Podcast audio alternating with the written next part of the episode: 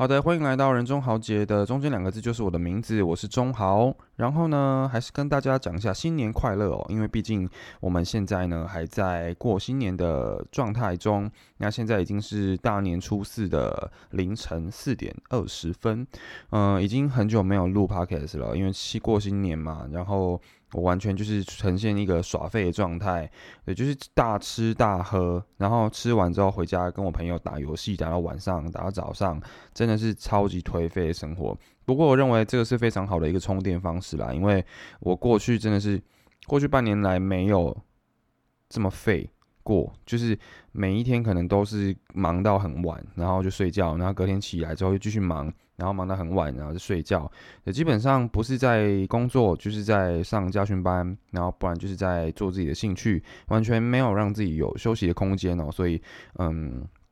我就是过年打算就让自己当个废人这样子哦。好，那我今天呢，呃，应该说昨天初三的时候，我去看了两部电影。那我下午跟我的同辈好兄弟们去看。角头，然后晚上跟我的年久失散的弟弟去看哦，哎，也不是年久失散的弟弟啊，不是真的弟弟，就是因为大家都对，就是这个弟弟呢，他他是我国中的学弟，呃，我高中的时候他读那间高中的附属国中，也不是附属国中啊，我们高中好，反正我们就读同一间学校，他是我学弟，然后因为他长得跟我很像，然后他跳舞跟我也很像，所以大家都觉得哦，他是我年久失散的弟弟这样子，好。反正我下午跟我的同辈好朋友、好兄弟去看了《角头》，那晚上呢，就是跟我的这个干弟弟去看了这个我没有谈的那场恋爱，都是国片。对，那我今天就简单的来为我对这两部国片的心得做一个分享。那基本上我只能说，我今天看了两部让我蛮失望的片，但是我也没有要针对这两部片来进行单纯的负面批评。当然，这两部片都还是有很棒的地方，所以基本上我优缺点都还是会讲，但是缺点可能还是会多一点点。对，只能说整体来讲我是失望的。那也认真觉得说，我们台湾的电影其实我觉得该好好的整装待发一下啦。因为过去我认为，其实我们台湾的电影产业有很大的、很大的呃往上提升。例如说，之前有一部叫《赛德克巴赛德克巴莱》，那一部就很厉害。然后或者是蒙甲啊，或者是呃那些年我们一起追的女孩，或者是海角七号，那个都算是台湾很很经典的电影哦。不过我觉得台湾的电影已经很久没有一部真的就是全世界都公认它是一部经典的电影，所以我认真觉得真的该好好的整装待发一下，然后去思考思考一下接下来的电影产业该怎么进行哦，才不会总是只有这个小品系列。好，哎，等一下。我的电磁波又来了，我又忘记开飞行。好，稍等我一下。好，来，那首先我第一个要讲的就是《角头》这部电影哦。那其实这部电影，这部电影的剧情跟画面我都觉得很棒，没有什么地方可以让我大做文章啦。那唯一可惜的一点就是，我觉得它节奏太慢，然后它剧情的起伏转折太少了。如果我们把一部片的起承转合，把每个点就是把起承转合。每一个点所耗花的时间，用比例来说明的话，我认为大概是一比一比三比一。它的转的部分其实花了很多的时间，而且转折点实在是没有什么冲击力哦，非常轻描淡写的将转折带过去。总之，我觉得这部《角头》呢，《浪浪流连》啊，《角头浪流连》算是一部抒情路线的电影。但为什么我会说让我失望哦？其实我一开始。就把这部电影设定的，嗯，我把这部电影设定成是武打电影，那我还以为会有很多大场面的厮杀跟斗殴，但是没有想到这部电影是在讲家庭跟爱情哦。那爱情的主旨可以用一句话来概述，就是黑社会混混，诶，你在黑社黑社会混很难有一个稳定的家庭，所以几乎每一个在黑社会混的兄弟一生都只能在外流浪，哦，那也就是很符合这部电影的主题。让榴莲好，那后来我想想哦，会失望其实也是我自己造成的啦。谁叫我没有好好的看预告片，就预设这部片是像是猛甲或者是角头一那样的动作片或是剧情片，那就在这边先提醒一下听众们，如果你是想看剧情或动作片的话，我建议你就不要看，或者是你要做好心理准备，不然你可能就会跟我一样，在看的时候需要花很多心力来保持专注，好让自己不要睡着。那这部片很棒的地方是，呃，我觉得演演员不用讲，演员是真的很强。对，那女主角我觉得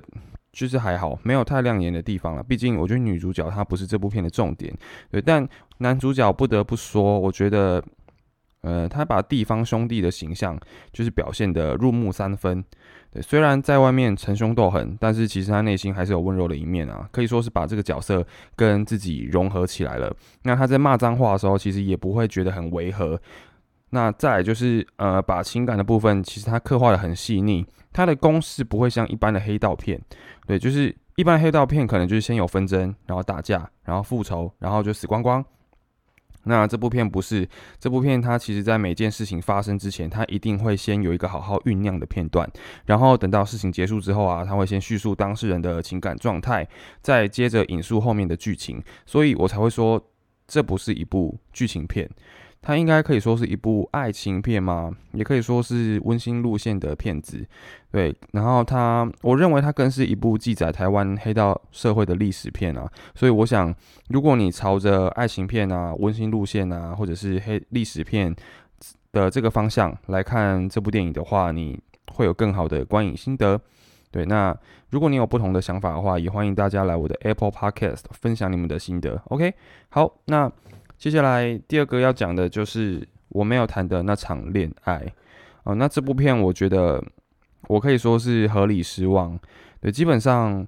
嗯，我觉得我对爱情片，尤其是国产的爱情片，其实我已经没有太大的期待了。对，可能我经历了好几个个人觉得还好的片子，所以像是比悲伤更悲伤的故事啦，然后可不可以你也刚好喜欢我？这两部片，对，可能经历这两部片还好的片子，所以基本上我就是抱着一个，然后就去看一下，哭一下，但是我没有打算要让他给我惊喜的这个心态去电影院，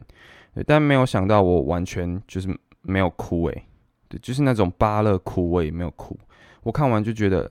天哪，我真的好累，而且我还听到我旁边那个大叔就是看到睡着，然后他打呼，非常的。嗯，OK，好，就是也没有说很大声啊，就是，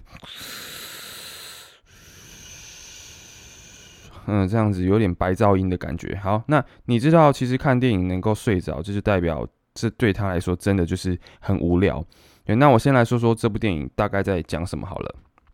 来，以下暴雷，嘿，非请勿入，不是非请勿入啦，就是你怕暴雷的话，就是。呃，可能下面的就不太适合你听。好，那这部电影主要分成两条故事线哦，一个是艾怡良所演的女主角，也就是郭晴晴的故事线。那第二个是吴康仁所演的男主角的故事线。那吴康仁所演的这个男之养，我们就简称他为男人好了，因为他在电影里面的绰号就叫做男人，南边的南。啊，那这个男人也就是这个郭晴晴，对，艾怡良所演的郭晴晴的哥哥，对，男之养是哥哥。郭晴晴是妹妹，然后他们两个是同母异父的兄妹，那各自有各自的伤痛啊，也都活在罪恶感的折磨中。那，呃，郭晴晴她的故事线呢，她就是在过去跟她的爱人，我们就简称她的爱人为赵赵好了。那她跟这个赵赵有达以上，恋人未满，然后他们本来要去日本玩，但是他们在去日本旅行之前，就是有吵架，然后没有和好。对，然后呢，这个赵赵在他们去日本的当天啊，就是发生车祸，伤重不治。但是这个女主角晴晴她一直不知道，所以她就认为赵赵那天放了她鸽子，于是就更对她怀恨在心。对，因为爱她，所以吃醋；因为吃醋，所以更加的呃，对她所做的事情就是会有更加的生气嘛，就会有更多脾气。所以她一气之下就封锁了这个。男生这个赵赵，那一封锁就是五年。那直到后来剧情出现转折了，他就解开心房，然后传了讯息给赵赵，没想到对方竟然就回传了。那并且告诉晴晴说，他原本想去日本再对他告白。那后面的我就先不说了，反正后来女主角是有敞开心房了。对，但是我认为这个剧情其实还蛮催泪的。不过。嗯，好，我们等一下再讲好了。等一下我们一起把问题讲讲。我先跟大家讲完剧情。好，哎，但是我不，我不太知道这个晴晴到底知不知道赵赵死掉的事情哦。这件事情其实电影没有交代的很清楚，这个也是我很疑惑的地方。所以如果有听众知道是哪里有交代这件事情的话，可以留言跟我讲，好不好？对，就是呃，晴晴他到底知不知道赵赵死掉这件事情？好，OK，那接下来提我我们刚才有提到说女主角因为一些转折而敞开心房嘛？那这个剧情的转折点其实就是男人。也就是这个南之阳，对吴康仁所饰演的这个南之阳，那嗯，他出现在晴晴的生活圈之后啊，他就一直设法想要拯拯救妹妹，因为他觉得妹妹真的是一个太束缚自己了，他把自己框框架在那个自责里面，或者是说困在怨恨里面，对，所以他就一直很想要拯救他妹妹晴晴这样，那呃，但是这个。男人他自己其实也有过不去的坎，在他很小的时候，他爸就离开他了，然后他就先被奶奶接手去照顾，然后被奶奶养了一阵子之后，再到妈妈那边，就是一直被丢来丢去，所以他对于爸爸的离开其实是很过意不去的。但是他在跟妈妈还有妹妹晴晴相处的过程中，其实他更在意的是，他从小就被妈妈用弥补的心态来照顾，就不是用那种很正常的。爱，而是用一种弥补的爱来照顾，对，所以他其实更无法摆脱自己是一个孤儿的自我认同，对，这是我自己的猜测啦，对，那以上就是男人的故事线，对，那其实我们从故事来看，基本上没有什么问题，但是这个剧本，哎，不是剧本，这个故事啊，它被写成剧本之后，我觉得问题就很大了。那第一个问题是，晴晴跟赵赵在这部电影的。里面他们感情连接太浅了，对，看似就是喜欢对方，但是没有经历太多事情或是革命情感的一对情人，也没有当情人，就是男女，对，所以当这个女主角在大彻大悟的时候啊，她没有带给我很伤心的感觉。虽然当我们站在女主角的立场来想这件事情的话，的确是很悲伤，没错。对，但毕竟我觉得是一部影视作品，所以，嗯，嗯，我觉得他必须要做好感情的堆叠，才有办法令我们这一些一般的观众痛哭流涕。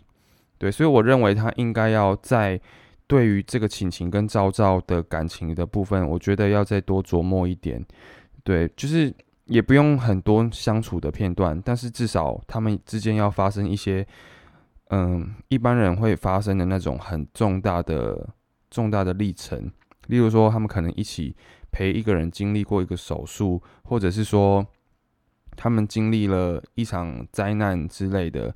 对我觉得应该要更多加交代这件事情，才会让后面发生的分离或者是大彻大悟更加令人有共鸣，或者是震撼到我们的心。对，那第二个问题是。嗯，这个男主角也就是这个男人，他自责的原因到底是什么？他是过去有被爸爸抛弃，所以自责吗？还是因为被女朋友劈腿？对，因为他自己的问题，所以女朋友劈腿，所以自责吗？还是因为他呃，还是因为他后来到了妹妹妹跟妈妈的家之后，然后妈妈就很偏心的在照顾男主角，而对妹妹产生的愧疚？对，其实是很。模糊的那，因为这部片里面有讲到说，这对兄妹都活在自责的世界里面啊。你们如果去看预告片的话，也会发现有一些台词，你可以抓到一些蛛丝马迹。对，但哥哥自责的原因，其实我觉得很模糊。到后面我还是不懂他为什么活在自责的世界里面。对，所以或许是我没有看懂这一部片的来龙去脉。对，但但是我想，如果是以一个吃瓜群众的角度来看，这部片它其实是交代不够完整的。对，那我我不知道导演是不是刻意要留一个空白的地方让我们去思考。但是我想，嗯，我想如果要让剧情更加流畅的话，我觉得这个地方是要再多一点部分，多一点片段的。好，那第三个问题呢？刻画个人情感的画面太冗长了，对它其实有很多的镜头是，呃，聚焦在角色的脸上、脸部表情上面，或者是聚焦在呃角色的一个动作上，对，所以导致整部片的节奏其实真的是超级超级慢，诶，那我想这可能是导演想要让观众更能进入角色世界，但我觉得太多太多了，真的太多了。所以在看电影的时候，我不断的在心里 OS 说：“我好累，这个画面什么时候要结束？可以让我知道下一个段落要做什么了吗？”好，反正说不定我本身就比较喜欢快感嘛，所以 OK，好吧。对，这个就是我觉得这个也是个人问题啦，个人问题。但我我真的会觉得就是 so so boring。对呀，好，总之我觉得如果用一句话来替这些缺点做结论的话，嗯，爱情片跟亲情片的难度，我觉得在于你如何将角色间的情感连接在短短的两小时内把它做到很深很厚，然后进而使这个转折点更加的让人震撼。对，但是。嗯，如果要把问题都聚焦在其中一个电影元素的话，我会认为是编剧的问题，